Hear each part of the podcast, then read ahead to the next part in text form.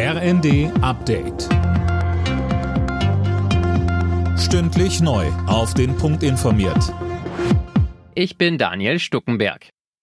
Die Europäische Union hat den ranghöchsten russischen Diplomaten einbestellt. In Brüssel reagiert man damit auf die Annektierung von vier ukrainischen Regionen durch Russland. Mehr von Max Linden. Auch viele EU-Mitgliedstaaten haben deswegen russische Botschafter einbestellt, darunter auch Deutschland. Die EU bereitet außerdem neue Sanktionen gegen Moskau vor. Unter anderem geht es um eine Preisobergrenze für russisches Öl. Das russische Parlament hatte zuvor offiziell zugestimmt, die ukrainischen Regionen Donetsk, Luhansk, Saporischia und Cherson in die russische Russische Föderation einzugliedern.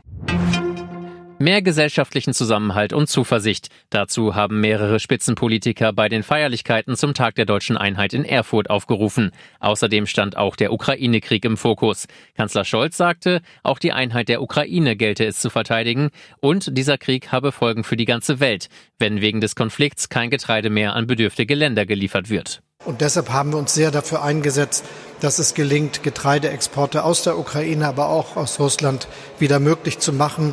Aktuell klappt das und ich hoffe, dass das auch weiter dabei bleibt.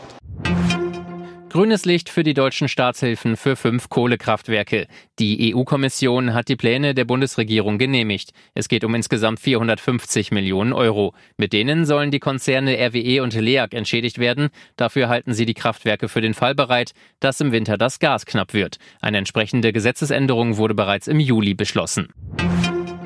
Ungarns Parlament hat mehrere Gesetzesänderungen gegen Korruption beschlossen. Unter anderem soll es künftig öffentliche Anhörungen zu Gesetzesvorhaben geben.